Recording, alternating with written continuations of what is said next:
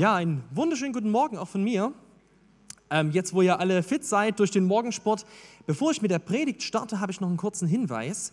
Ähm, heute ist die Abgabefrist für alle Vorschläge für die Ältestenerkennung. Draußen steht äh, der Briefkasten. Wer von euch sagt, ach du meine Güte, habe ich total vergessen. Ihr habt noch, naja, ungefähr 14 Stunden Zeit und könnt ähm, auch gerne noch heute Nachmittag beim Thomas Ebert vorbeifahren und in den Briefkasten werfen. Wir würden uns wirklich freuen, wenn sich am besten die ganze Gemeinde daran beteiligt, ähm, denn es geht ja um die Leitung eurer Gemeinde. Und deswegen äh, seid ihr dazu herzlich eingeladen, das noch abzugeben.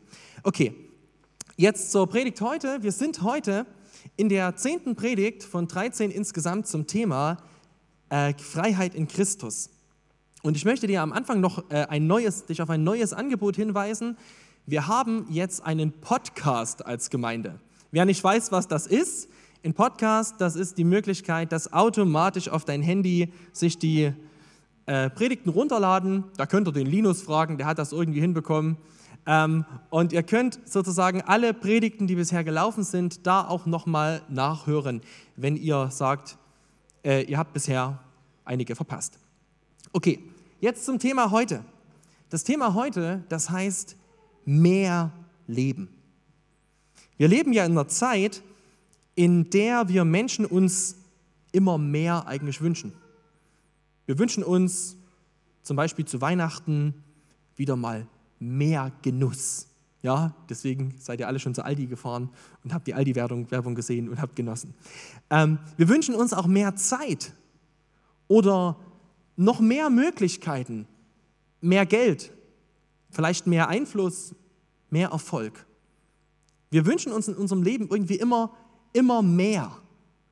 Das Problem ist, mein Eindruck ist, und ich glaube, den kennst du auch, diesen Eindruck, desto mehr wir versuchen, immer mehr im Leben zu haben, desto weniger Leben haben wir.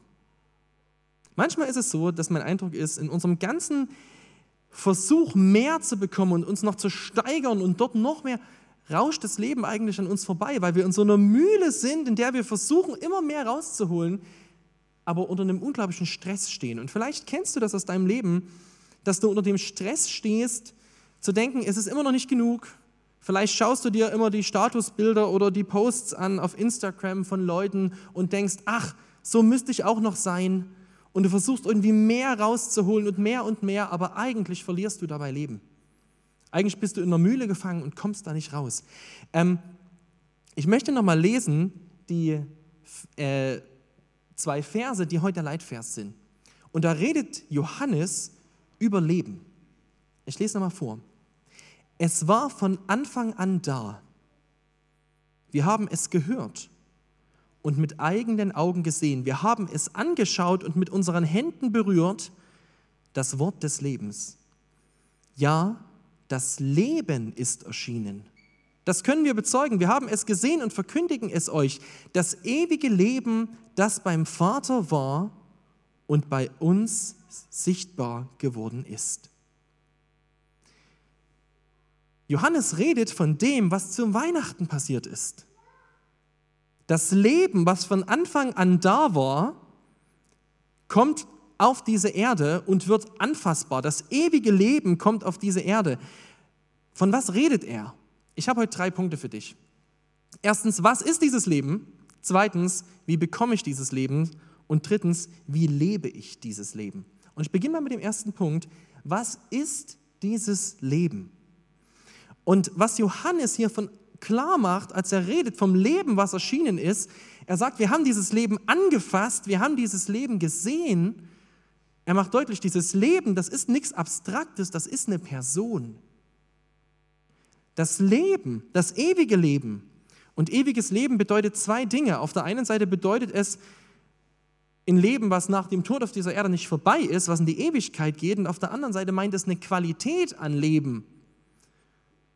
Dieses echte, wahre Leben, das ist zu Weihnachten als Person, als Mensch auf diese Welt gekommen. In der Person von Jesus Christus. Jesus Christus ist das Leben per se. Und vielleicht fragst du dich, Warum muss Gott auf diese Welt kommen? Warum musste Leben auf diese Welt kommen? Wir sind doch schon lebendig. Ja, das stimmt. Wir Menschen sind lebendig, zumindest körperlich, ja, wir können uns bewegen. Aber während wir leben, sterben wir. Während wir zwar körperlich lebendig sind, sind wir innerlich eigentlich tot. Das ist das, was ich für uns gemerkt habe, mit, gemeint habe mit dieser Sehnsucht nach mehr Leben. Wir versuchen immer irgendwie was rauszuholen aus dem Leben, mehr zu bekommen und wir merken, es funktioniert nicht. Und wir merken, eigentlich sind wir ganz leer, eigentlich sind wir tot innen, weil unsere Beziehung zum Leben zerbrochen ist. Das ist das, was die Bibel beschreibt, was Sünde tut. Sünde zerstört die Beziehung zum Leben, es zerstört die Beziehung zu Gott.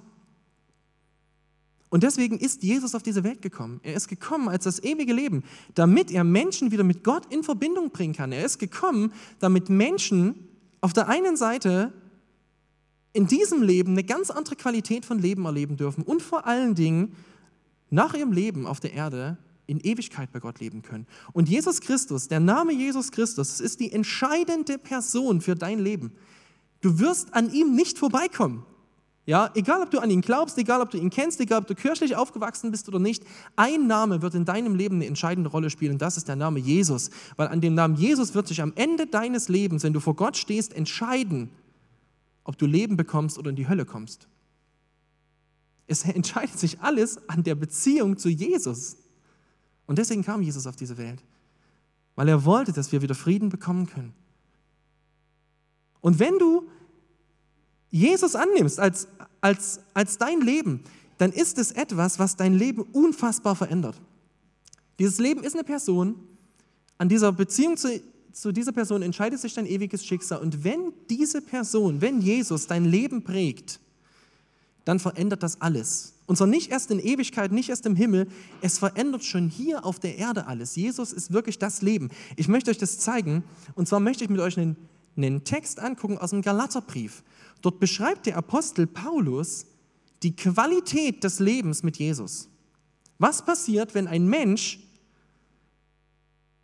wirklich von Jesus sein Leben bestimmen lässt, von seinem Geist?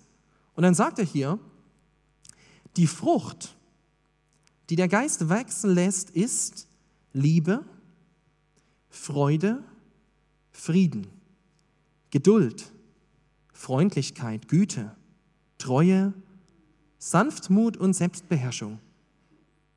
Dagegen hat das Gesetz nichts einzuwenden. Die, die zu Jesus Christus gehören, haben das eigene Ich mitsamt den Leidenschaften und Begierden gekreuzigt. Wenn wir also durch den Geist Gottes das neue Leben haben, dann wollen wir es auch in diesem Geist führen. Was beschreibt Paulus hier, wenn er, wenn er diese Früchte oder diese Frucht des Geistes sagt? Was ist das, wenn du das liest? Es ist Lebensqualität.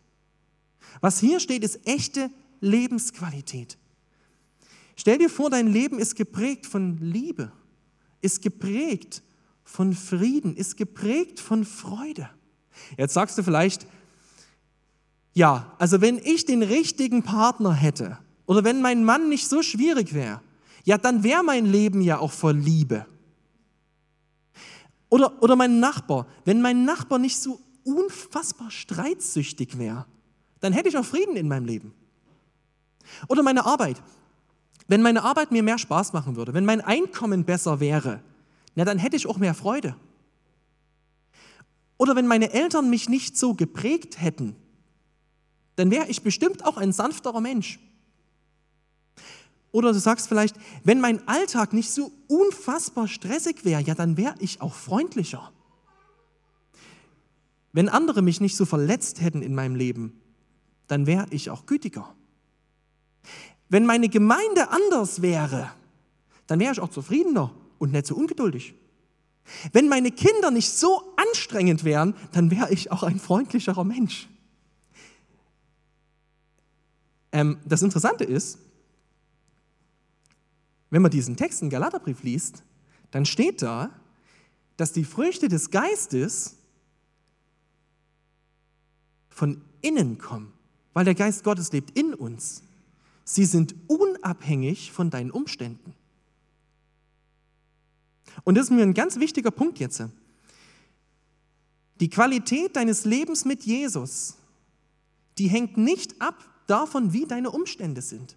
Sagst du echt, hä? Aber ich habe doch gerade so viel gedacht, ich habe dir gerade so viel aufgezählt. Aber das Verrückte ist, das, was Gott hier verspricht, diese Qualität von Leben, von Liebe, von Freude, von Frieden, von Charakterveränderung, die ist keine Folge davon, dass sich deine Umstände verändern. Sie ist eine Folge davon, dass Gott in dir drinnen etwas tun darf. Und jetzt sage ich dir einen ganz wichtigen Satz. Niemand kann dich davon abhalten, der Mensch zu werden, den Gott aus dir machen will, außer du selbst. Niemand kann dich davon abhalten, dass Gott aus dir den Menschen macht, den er aus dir machen will, außer du selbst. Kein Umstand auf der Welt kann dich davon abhalten. Ja, sie können schwierig sein. Wir müssen Umstände oft überwinden. Aber es kann dich nicht davon abhalten. Denn das, was Gott machen will, geschieht in dir. Und das ist eine extrem ermutigende Botschaft.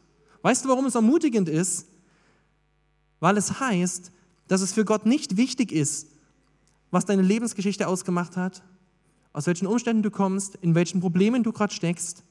Das sind für Gott keine Hindernisse, dass er in deinem Leben Frieden, Liebe, Freude, in dem das alles bringt. Es ist für Gott kein Hindernis, Lebensqualität in dein Leben zu bringen. Du bist für Gott kein hoffnungsloser Fall. Vielleicht sagst du, ich hatte aber nicht den geraden Lebenslauf in der christlichen Familie aufgewachsen, alles gut, in die Gemeinde reingewachsen, es war alles schön. Bei mir war das alles schwieriger. Ich, Gott, Gott hat für dich Leben.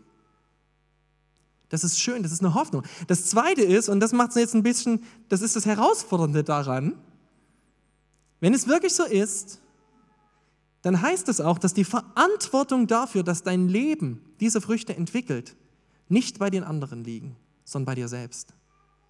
Es bedeutet, dass du verantwortlich dafür bist, was du aus deinem Leben machst.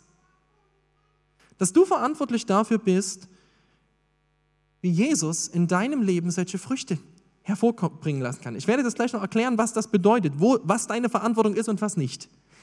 Aber du hast jetzt kapiert als erstes, was, wer, was ist dieses Leben? Dieses Leben ist Jesus. Dieses Leben ist ein Leben, was von Jesus zutiefst geprägt ist. Jetzt komme ich zu meinem zweiten Punkt. Wie bekomme ich dieses Leben? Und ich habe ein Geschenk dorthin gemacht. Meine Tochter, die hat gestern einen Wunschzettel geschrieben. Es ist ja Weihnachten, wir freuen uns auf Geschenke. Und genau das Gleiche ist es auch bei Jesus. Du kannst dieses Leben nur geschenkt bekommen. Ich möchte das jetzt mal erklären mit einem Beispiel. Ähm, stell dir mal vor, es ist Winter, ja, und ja, kommt ja vielleicht auch bald. Und vielleicht ist es dir ja schon mal passiert, dass du im Winter in einen Schneehaufen gerutscht bist mit dem Auto. Also mir ist das schon passiert, ich bin mal einen Kulutscher Berg runtergerutscht, rückwärts, äh, weil ich zu blöd war und dort lang gefahren bin, obwohl es dumm war.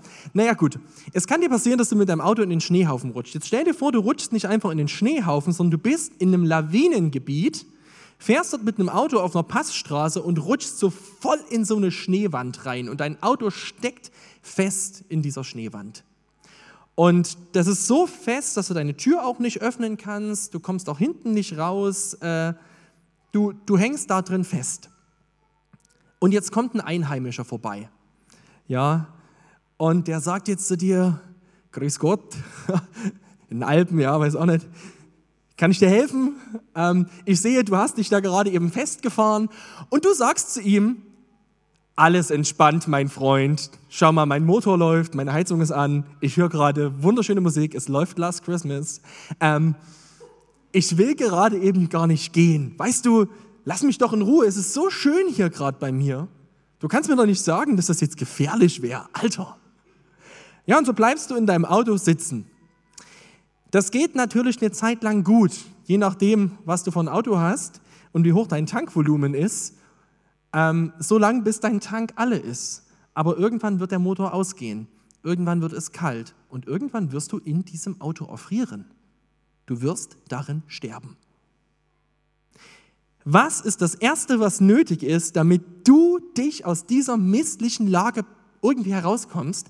Das Erste ist, du musst verstehen, mein Auto in diesem Schneehaufen im Lawinengebiet, das ist tödlich. Ich brauche Rettung. Das ist das Erste, was du verstehen musst.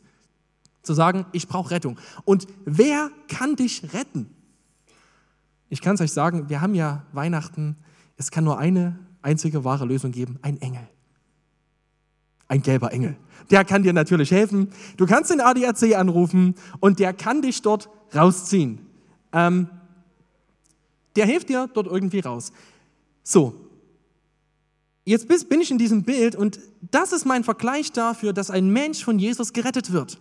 Es ist so, dass dein Leben voll in die Katastrophe eigentlich ist. Du kriegst es oft gar nicht mit. Du hörst Radio, deine Heizung läuft, aber irgendwann wird dein Leben vorbei sein und dann wirst du die Konsequenzen dafür tragen, wo dein Auto stand. Und die einzige Möglichkeit, die du hast, ist, dass Jesus Christus dich rettet, dass du ihn fragst. Und dafür ist er gekommen. Dafür ist Jesus gekommen. Jesus kam auf diese Welt und er hat das Leben gelebt, was du hättest leben müssen. Er ist den Tod gestorben, den du verdient hättest. Und es gibt keine Schuld auf der Welt, die zu groß ist für sein Kreuz. Keine Geschichte, die zu dramatisch ist, keine Vergangenheit, die zu schlimm ist und kein Leben, was zu hoffnungslos ist. Und übrigens auch keinen Menschen, der zu alt ist, um zu Jesus umzudrehen. Was ist jetzt aber, wie geht es jetzt weiter? Dein Auto ist jetzt äh, wieder frei. Aber es kann sein, es sieht hier so aus. Ja? Ähm, je nachdem, wie lang dein Auto in diesem Schneehaufen stark und wie tief, hat es sehr wahrscheinlich auch Folgen davon getragen. Dieses Auto hier, das ist ziemlich vereist ähm, und du kannst mit diesem Auto nicht einfach losfahren. Klar, das Auto ist gerettet, das wird nicht mehr in einer Lawine untergehen, aber damit das Auto wieder richtig funktionieren kann, brauchst du das, dass es befreit wird von den Resten seines alten Lebens. Es braucht dass diese Dinger abkommen, dass Eisschichten abgebrochen werden, dass Schnee abgekratzt wird, dass vielleicht Teile, die kaputt gegangen sind, repariert werden. Und wen brauchst du dafür? Ja, den ADAC-Mann natürlich, weil du kannst ja noch nicht aussteigen. Ähm, ist ja zugefroren. Und der geht um dein Auto herum, wenn du das erlaubst, und hackt Teile ab und macht das Auto wieder fahrbereit. Er macht deine Scheinwerfer wieder frei und deine Scheibe. Und das ist ein Bild für das, was wir beim Herzenstüff gemacht haben, manche von euch waren dabei, ähm, dass wir jetzt nur Jesus kommen. Und obwohl du schon Christ bist und du bist gerettet, das ist ganz klar, trotzdem es zulässt, dass Jesus Dinge aus deinem Leben aufdeckt, die dich noch binden, die, die, die dein Leben noch festhalten. Dass du zu Jesus kommst und Dinge in Ordnung bringst. Und wenn du Christ bist und dich bekehrst, ist noch lange nicht alles in Ordnung.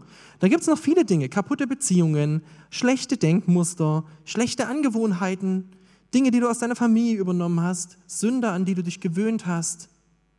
Da gibt es noch ganz, ganz viel. Und was Jesus machen will in deinem Leben, er möchte sagen, gib mir dieses Lebensauto und lass mich Dinge freisetzen.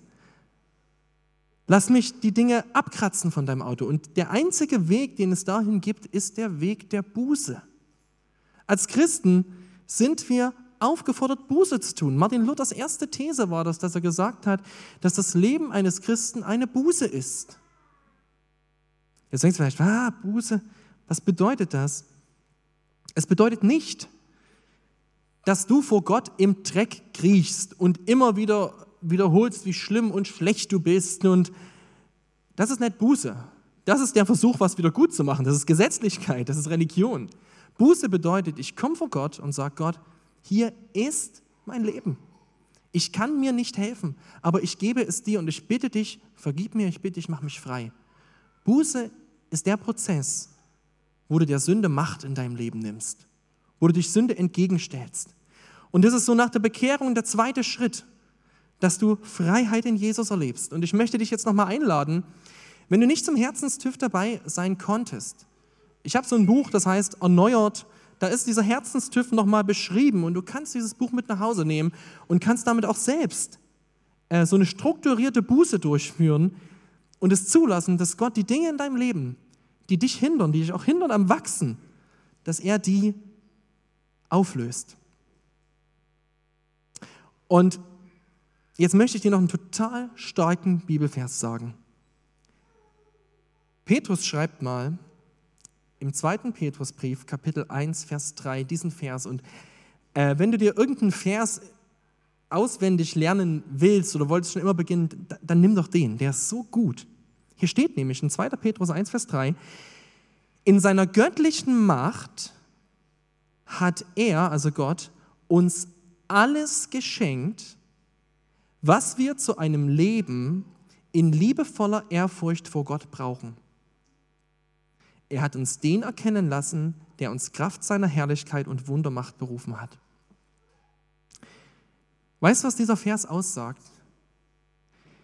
Der sagt, du hast von Gott alles bekommen, alles bekommen, was es braucht, dass du ein Leben führen kannst, was Gott gefällt. Er hat dir alles geschenkt, was zu einem Leben in liebevoller Ehrfurcht vor Gott nötig ist. In Jesus. Ich möchte erklären, warum das mir so wichtig ist. Als Christen denken wir manchmal, ah, also ich bräuchte eigentlich mal noch, ich bräuchte mal, dass jemand Besonderes für mich betet. Ja, wenn, ich weiß auch nicht, irgendein bestimmter Pastor oder so, oder irgendein, irgendjemand der in der Gemeinde, der besonders, wenn der für mich beten würde. Oder wir denken manchmal, ich bräuchte noch so eine ganz spezielle Erfahrung. Ich müsste mal so eine Erfahrung mit dem Heiligen Geist machen, die mich mal so richtig von den Socken haut. Das würde mein Leben doch verändern. Oder ich bräuchte eine bestimmte Gabe. Also wenn ich diese Gabe hätte, äh, wenn ich das und das könnte, dann wäre alles anders. Oder vielleicht denkst du, naja, ich, ich bräuchte erstmal eine richtige theologische Ausbildung. Da, dann könnte ich auch Gottes Wort verstehen. Oder ich bräuchte erstmal ein volles Bücherregal, egal ob ich das gelesen habe oder nicht, aber es gibt mir das Selbstvertrauen, dass ich was weiß. Oder vielleicht sagst du auch, na, ich, ich brauche irgendwann mal mehr Zeit, gerade ist es zu stressig mit den Kindern und Schule und alles. Ich bräuchte einfach mehr Zeit. Oder vielleicht sagst du auch, na, ich, ich bräuchte eigentlich einfach mal eine andere Gemeinde. Weißt du, das sind alles Dinge, die dir helfen können. Natürlich sind sehr, sehr, sehr viele gute Dinge dabei. Aber sie sind nicht die Dinge, die dein Leben oder die, die du noch brauchst, um das Leben führen zu können, was Gott will, dass du es führst. Du hast in Jesus alles bekommen. Du hast alles bekommen, dass du ein anderes Leben leben kannst. Warum? Weil du Jesus bekommen hast. Er ist da in deinem Leben und die entscheidende Frage, ob sich dein Leben verändert, ist nicht die, ob sich deine Umstände verändern. Die entscheidende Frage ist, ob du und wie du dieses Leben in Anspruch nimmst. Wie du das zulässt, dass Jesus wirklich an deinem Herzen was verändern kann. Ja, alles was ich gerade aufge, ja, ich, ist alles gute Dinge. Natürlich ist es, also ich habe selber eine theologische Ausbildung äh, gemacht und, und weiß, wie gut das ist und habe ein großes Bücherregal und es ist auch gut, wenn andere für dich beten, aber es ist nicht der entscheidende Punkt. Der entscheidende Punkt ist, ob du das in Anspruch nimmst, weil du hast ja Jesus. Ja, also es gibt sozusagen keine, keine Ausrede, dass du sagst, na, ich bin nicht so wie der. Der hat ja die und die Gaben bekommen. Das ist so ein Christ. Ich bin nicht so. Ich bin dazu bestimmt, halt immer so zu bleiben. Nein, du hast in Jesus alles bekommen. Und jetzt kommt die große Frage, mein dritter Punkt. Wie lebst du jetzt dieses Leben? Wie kannst du leben mit diesem neuen Leben, was du bekommen hast, mit Jesus und Veränderung erleben? Und da komme ich jetzt nochmal zu dem Auto. Jetzt stell dir vor, dein Auto wurde rausgezogen, es wurde abgekratzt, es ist jetzt frei, du kannst jetzt damit losfahren. Ich habe euch vorhin erzählt, dass ich mal in einem Winter in Kulitscher Berg mit dem Auto runtergerutscht bin. Äh, bin sogar in ein anderes Auto reingerutscht, war total dumm, weil meine Schwiegereltern mir immer gesagt haben, fahr da nicht im Winter hoch. Ich dachte, hallo, ich fahre Suzuki Swift. Damals, da wird doch wohl nichts passieren. Ähm, ein paar Jahre später er war wieder Winter, ich hatte jetzt ein anderes Auto, habe ich gedacht, na gut, komm, fährst du hoch, was ist passiert? Ich bin wieder runtergerutscht den Berg. Diesmal ist nicht ganz so viel passiert, aber ich habe das Gleiche wieder gemacht. Eigentlich voll dumm. Ähm, aber in unserem Leben ist es eigentlich genauso. Wir sind von Jesus frei gemacht und das will ich dir jetzt nochmal ganz deutlich sagen, wenn du an Jesus glaubst, dann kann keine Sünde, die du tust, mehr dich von Jesus trennen. Aber es kann sein, dass du dir dieses Leben, was Paulus beschreibt, dass du das nicht erlebst, weil du immer wieder die gleichen Dinge tust. Die gleichen Dinge äh, machst, die, die, wo eigentlich Gott sagt, das ist nicht richtig. Es ist so, als würdest du dich in das Auto jetzt hineinsetzen und das Navi, was du eingestellt hattest, bevor du in den Schneehaufen gefahren bist, zeigt immer noch die gleiche Straße an und du sagst, ach, ich fahre einfach wieder los und fährst wieder dem Navi nach. Und was passiert als nächstes? Bäm, steckst du wieder fest muss wieder der ADAC kommen. Was es braucht, ist, dass du dir Zeit nimmst und dein Navi umprogrammierst. Dass du guckst, wo sind denn hier Straßen, auf denen ich sicher fahren kann? Wie komme ich denn jetzt eigentlich zum Ziel? Wie, wie kriege ich jetzt das rein, was ich, dass ich, dass ich da weiterkomme? Dieser Prozess, den nennt die Bibel Reife. Es geht in deinem Christsein darum zu reifen, weißt du, frei zu werden von Schuld, was wir am, zum Herzenstüff gemacht haben. Das, das kannst du mit einem Gebet. Das, das ist eine relativ schnelle Sache. Die, die größere Herausforderung ist, in Freiheit zu leben, ist zu reifen als Christ. Weißt du, es ist nicht schwer, ein alter Christ zu werden. Also wenn du immer dein Ziel war, ich will mal ein alter Bruder werden, es ist nicht schwer. Das passiert von ganz alleine. Aber was schwer ist, ist ein reifer Christ zu werden. Das ist ein großer Unterschied. Alt wirst du von alleine. Aber reif, das bedeutet tatsächlich einen gewissen Aufwand. Es bedeutet, dass du dir dass du darum kämpfst. Ich möchte mit euch noch einen Text lesen, äh, den schreibt Paulus mal an die Korinther. Er schreibt zu einer Gemeinde, die sind Christen. Er schreibt zu ihnen am Anfang, ihr Heiligen in Korinth. Ja, also er, er zweifelt das nie an, dass sie gerettet sind. Aber jetzt schreibt er, zu euch, liebe Geschwister, konnte ich bisher aber nicht wie zu Geisterfüllten sprechen sondern ich musste euch wie Kinder behandeln, die nur ihren eigenen Wünschen folgen und im Glauben an Christus noch Kinder sind. Ich musste euch Milch zu trinken geben, nicht feste Nahrung, weil ihr die noch nicht vertragen konntet. Leider könnt ihr das auch jetzt noch nicht, denn ihr seid immer noch vom eigenen Ich bestimmt. Solange Eifersucht und Streit unter euch herrschen, beweist ihr ja nur, dass ihr eigensinnig seid und euch wie die anderen Menschen benehmt. Weißt du, was unglaublich süß ist? Ein Baby. Ja, als ich diese Predigt geschrieben habe, lag der Konrad neben mir. Und ich habe dann immer mal reingeguckt bei diesem Text hier gerade und habe gedacht, ach, süß, so ein Baby ist einfach niedlich. Und so ein Baby, das kriegt Milch. Klar. Ähm, der Josias hat auch schon versucht, dem Konrad mal was anderes in den Mund zu stecken. Funktioniert nicht. Ein Baby kriegt Milch. Warum? Weil es Milch braucht und weil es durch Milch wächst. Weißt du, was nicht süß, sondern extrem peinlich ist?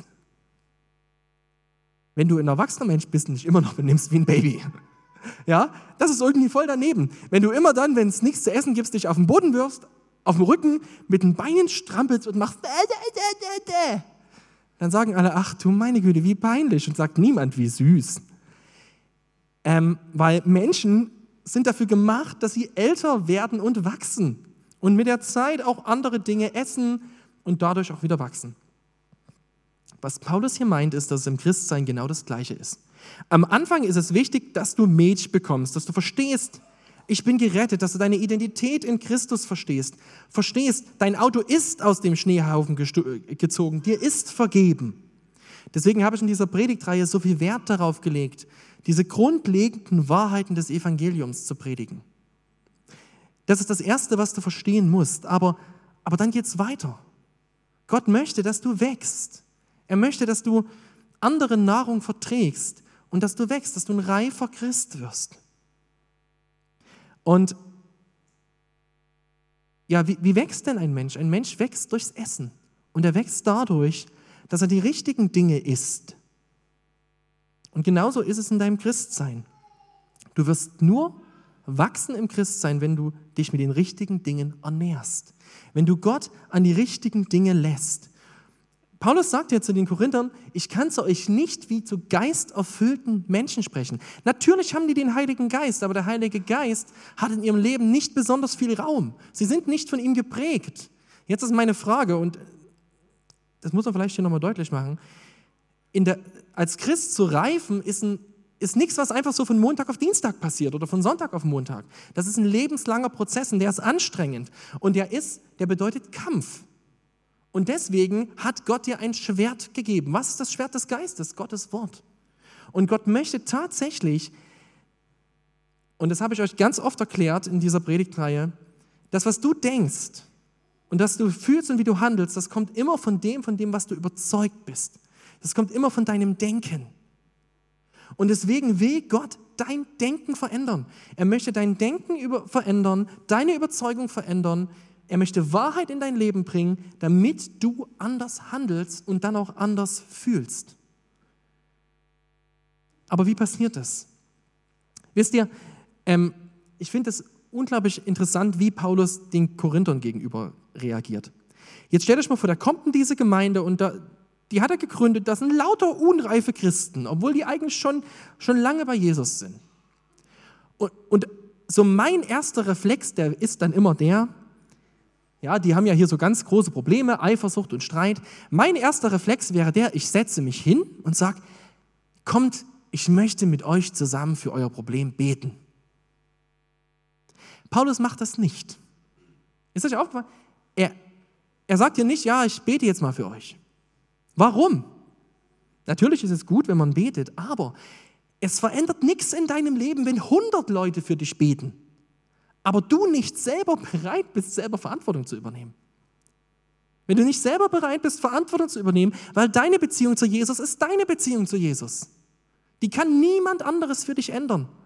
Es ist deine Verantwortung, dass du es zulässt, dass Jesus dich prägt. Natürlich helfen dir dabei andere. Es hilft auch ein Gebet, aber es bleibt deine Verantwortung. Und jetzt möchte ich dir eine Strategie vorstellen. Eine Strategie, eine Möglichkeit, wie Wahrheit in dein Leben kommen kann. Ähm, es ist eine Strategie und es ist nicht die einzige, die es gibt. Ja, also es ist, ich erkläre dir jetzt kein neues Evangelium, ja, aber ich erkläre dir einen Weg, den viele, viele Christen weltweit als sehr, sehr hilfreich empfunden haben. Und vielleicht kann es dir auch helfen. Und zwar heißt das der Festungszerstörer. Ja? Was ist ein Festungszerstörer? Ähm, leider ist jetzt schon ein bisschen viel auf der Folie, aber na gut, ich erkläre das alles. Wenn in deinem Denken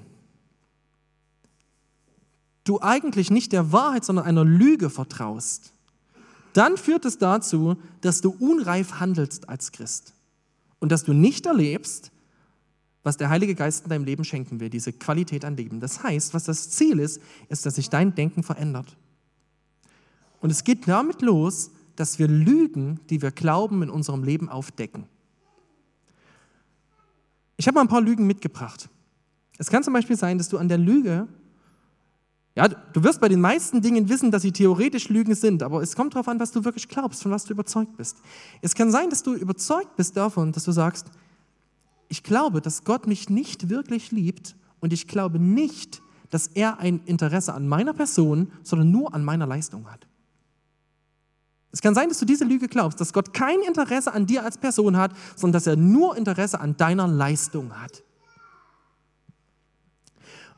Oder eine andere Lüge. Es kann sein, dass du eine Mama bist und du investierst gerade unglaublich viel Kraft und Tränen und schlaflose Nächte in deine Kinder zu Hause und du glaubst, eigentlich ist das alles nichts wert.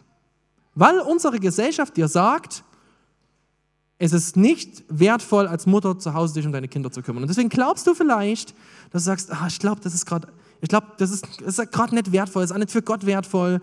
Ich müsste eigentlich in der Gemeinde was machen können. Das kann eine Lüge sein, die dein Leben bestimmt. Das ist übrigens eine Lüge. Oder du glaubst vielleicht diese Lüge. Alle haben so ein schönes Leben und können so schöne Dinge bei Instagram posten. Aber ich kann das nicht, weil ich nicht schön bin und weil mein Leben langweilig ist. Und diese Lüge, Lüge kann dich runterziehen. Oder vielleicht glaubst du die Lüge, dass du, dass du immer wieder sagst, ich glaube, Gott hat mir nicht vergeben. Ich glaube, Gott kann mir nicht vergeben. Und es kommt immer wieder irgendwas hoch und du sagst, Gott hat mir das bestimmt nicht vergeben. Ich muss bestimmt, Gott, Gott kann mir das gar nicht vergeben. Das sind Lügen. Oder du glaubst vielleicht die Lüge, dass du sagst, Freude und Genuss und Christsein, das passt nicht zusammen. Und du hast vielleicht jedes Mal, wenn du was Gutes genießt oder dich freust, so ein schlechtes Gewissen, weil du denkst, das ist irgendwie Sünde. Das kann eine Lüge sein, die dein Leben prägt. Oder die Lüge, dass du glaubst, ich kann, weiß auch nicht wem, X oder Y nicht vergeben. Ich kann nicht vergeben. Das ist auch eine Lüge, die du glauben kannst. Oder die Lüge, dass du sagst, Gott ist in meinem Leben nicht da. Gott ist nicht da im Leid. Punkt. Wo ist er denn? Und es kann eine Lüge sein, die du glaubst. Oder die Lüge, Gott ist nicht gut. Oder vielleicht auch diese Lüge. Mein Tag ist so voll, ich habe keine Zeit für Gebet und Bibellesen. Später. Aber ich habe keine Zeit.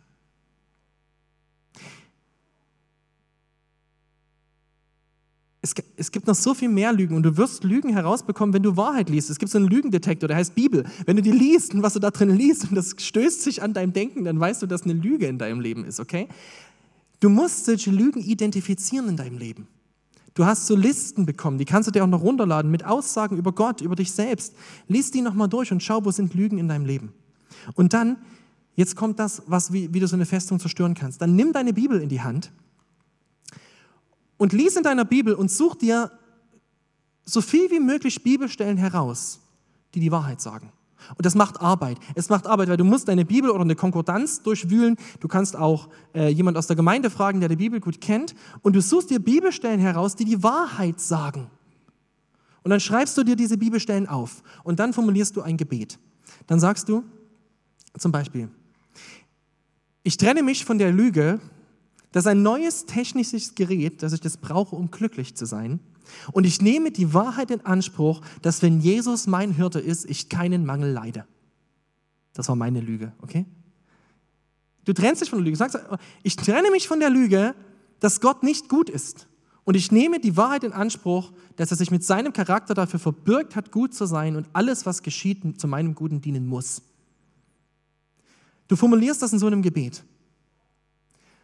Und dann kommt die wichtigste Aufgabe. Weißt du, wie lange es gedauert hat fürs Volk Israel, als ähm, die konnten ja nicht glauben, dass sie Kanaan einnehmen können. Die haben ja der Lüge geglaubt, dass die Menschen viel zu groß sind und Gott nicht stark genug ist, um dieses Land einzunehmen. Wie lange hat es gedauert, dass das Volk Israel diese Lüge überwunden hat? 40 Jahre. Ich mache dir jetzt Mut. Bei dir reichen wahrscheinlich 40 Tage. 40 Tage nimmst du dir diesen Zettel und liest jeden Tag diese Bibelstellen und betest jeden Tag dieses Gebet. Ich weise die Lüge zurück, das, und ich nehme die Wahrheit in Anspruch, das. 40 Tage. Ja, nach, nach 12 ungefähr wirst du sagen, es bringt ja nichts. Nach 20 wirst du sagen, dieser blöde Anton, der, was hat der mir da erzählt? Nach 25 wirst du aufgeben, vielleicht. Nein, du wirst natürlich weitermachen. Ähm, und so ungefähr bei Tag 37 wirst du merken, huh, da passiert was. Ich habe vor kurzem in meinem Garten Betonplatten rausgemacht. Na, mein Opa, der hat vor 50 Jahren Beton reingegossen, so bewährten Beton, draufgegossen auf so Steine, so starke Platten. Und ich wollte die alle rausmachen, weil die sich mittlerweile heben und senken, wie auch immer. Und da habe ich mir einen Vorschlaghammer genommen und so eine Abbruchstange und habe losgelegt. Ich habe draufgehauen. Einmal. Nichts passiert. Zweimal. Ihr müsst wissen, mein Opa hat mal im Betonwerk gearbeitet. Das ist blauer Beton. Das Zeug ist straff wie nix. So, dreimal draufgehauen, nichts passiert. Viermal. Beim fünften Mal, pff, alles kaputt. Wahrscheinlich habe ich beim fünften Mal einfach mehr zugeschlagen, oder? Nee. Die ersten vier Schläge hat es auch gebraucht. Es braucht jeden Schlag. Du siehst nicht sofort ein Ergebnis, aber am Ende passiert's. Und deswegen halte durch. Halte durch und mach diese Übung. Ich wollte dir heute so einen Festungszerstörer mitgeben als ausgedruckt, aber mein Computer hat ein Update gemacht. Jetzt funktioniert der Drucker in der Gemeinde nicht mehr mit meinem Computer. Aber ich schicke euch das per E-Mail zu und die nächste Dings und nächste Woche lege ich das auch hin, ähm, dass ihr euch so einen Festungszerstörer runterladen könnt. Okay, ich komme jetzt zum Ende. Ähm, ich möchte dir noch ganz kurz äh, drei weitere Werkzeuge sagen, die du noch tun kannst, neben diesem Festungszerstörer, um dieses Leben in Jesus zu leben. Ganz kurz, Werkzeug Nummer eins, such dir einen Rechenschaftspartner. Such dir jemanden, mit dem du zusammen ehrlich reden kannst über deine Probleme, über die Lügen, die du glaubst. Und glaube nicht, dass es den anderen anders geht, okay? Such dir jemanden, mit dem du beten kannst. Zweitens, wenn du merkst, ich brauche eigentlich noch mehr Hilfe, nimm Seelsorge in Anspruch. Geh zu jemandem, dem du vertraust und lass dir helfen. Bitte Bitte, bitte, bitte, fall nicht auf die Lüge herein, dass du der einzige Christ bist, dem es so geht und, äh, ja, und niemand dich verstehen wird. Und jetzt mein letzter abschließender Tipp. Bete mit dem Vater unser. Du gehst mit deinem Auto einmal im Jahr, alle zwei Jahre, zum TÜV. Und so ein TÜV, das ist eine große Untersuchung, wie so ein Herzenstüv, den wir gemacht haben. So eine große Untersuchung, wo du mal durchleuchten kannst dein Leben. Trotzdem ist es deine Verantwortung als Autofahrer, jeden Morgen, wenn du losfährst, zu prüfen, ob dein Auto fahrbereit ist. Ich habe letztens eine WhatsApp bekommen von der Jule, die hat mir geschrieben, Anton, dein Rad, das ist nicht mehr, hat keine Luft mehr. Ja, habe ich vergessen, ne? war nur noch ein Bar drauf. Gut, musste ich nachpumpen. Äh, das kann ich nicht erst zum TÜV machen. Du kannst in deinem Leben jeden Tag so einen Kurz-TÜV machen. Mit dem Vater Unser. Warum? Im Vater Unser steckt alles drin, was für dein Leben wichtig ist, wenn du danach betest. Du kannst beten und das als Überschrift nehmen und beginnen, Vater im Himmel. Und du beginnst schon damit, Gott als Vater anzusprechen und dich auf die Grundlage zu stellen, dass du sein Kind bist. In Jesus. Und dann betest du weiter, geheiligt werde dein Name, dein Reich komme und dein Wille geschehe wie im Himmel so auf Erden. Und du richtest dein Leben aus auf Gottes Willen und sagst, ich möchte, dass dein Wille geschieht. Das ist eine neue Fokussierung. Dann betest du, unser tägliches Brot gib uns heute. Und du kannst alle deine Sorgen, die du hast, dort abwerfen. Du kannst sagen, Gott, ich möchte dir vertrauen, dass du der bist, der sich um mich sorgt. Ich brauche keine Angst haben. Du betest weiter und vergib uns unsere Schuld, wie wir denen vergeben, die an uns schuldig geworden sind. Und gehst in den ganzen Bereich Beziehungen. Darfst selber Vergebung annehmen, selber bekennen und anderen vergeben. Und dann betest du und führe uns nicht in Versuchung, sondern erlöse uns von dem Bösen. Und was machst du damit? Du machst dich bereit dafür zu sagen, ich stehe heute in einem Kampf. Ich weiß, dass der Teufel heute versuchen wird, mich zu versuchen. Ich weiß, er wird heute versuchen, mich mit Bösen zu überwältigen. Aber ich gehe da nicht blind rein in den Tag und denke, ach ja, wird schon nichts passieren. Nein, ich stelle mich darauf und sage, Herr, beschütz mich heute davor. Ich nehme meine Stellung in Christus ein und meinen Schutz in Christus. Ich ziehe die Waffenrüstung Gottes an und widerstehe dem Teufel und der Sünde. Und dann betest du, denn dein ist das Reich und die Kraft und die Herrlichkeit in Ewigkeit. Und erkennst an, dass Gott der ist, der die Kraft und die Macht hat. So kannst du mit dem Vater unser einen Kurzcheck deines Lebens an jedem Morgen machen. Es geht nicht darum, dass du das auswendig einfach nur runterbetest. Es geht darum, dass du es als Überschriften nutzt und dann dein Gebet dort einfügst. Aber es ist ein Kurzcheck für dein Leben. Okay, jetzt bin ich am Ende und du hast diese Predigt gehört. Du stehst jetzt vor der Möglichkeit, dass du das umsetzt. Es ist deine Verantwortung, Lügen in deinem Leben zu bekämpfen. Du wirst dein Heil nicht verlieren, wenn du ein unreifer Christ bleibst. Du bist gerettet, wenn du an Jesus glaubst, aber du wirst Qualität deines Lebens einbüßen. Also wenn du das willst, Freude, Friede, alles das, was Jesus geben will, dann übernimm Verantwortung für dein Leben. Und stell dir vor, wie du in 10, in 20 oder in 30 Jahren, wenn Gott die dir schenkt, hier sitzen wirst und zurückblicken wirst und wirst sagen, danke Herr, was du in meinem Leben gemacht hast. Ich merke, ich bin ein reiferer, glücklicherer, liebevollerer, geduldigerer, sanftmütigerer, freundlicherer, gütigerer Christ geworden durch dich. Wie schön. Ich genieße mein Leben. Außenrum ist alles immer noch blöd. Aber in mir drin, schön. Ich bete nochmal. Wir können aufstehen dazu. Herr Jesus Christus, ich danke dir dafür, dass du wirklich das Leben bist. Und du bist gekommen und Johannes konnte das sagen, er konnte dich anfassen, er konnte dich sehen.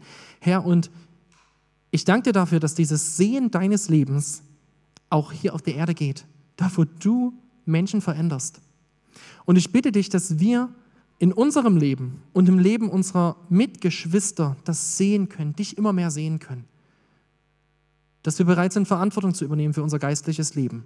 Ich danke dir dafür, dass wir dafür alles haben.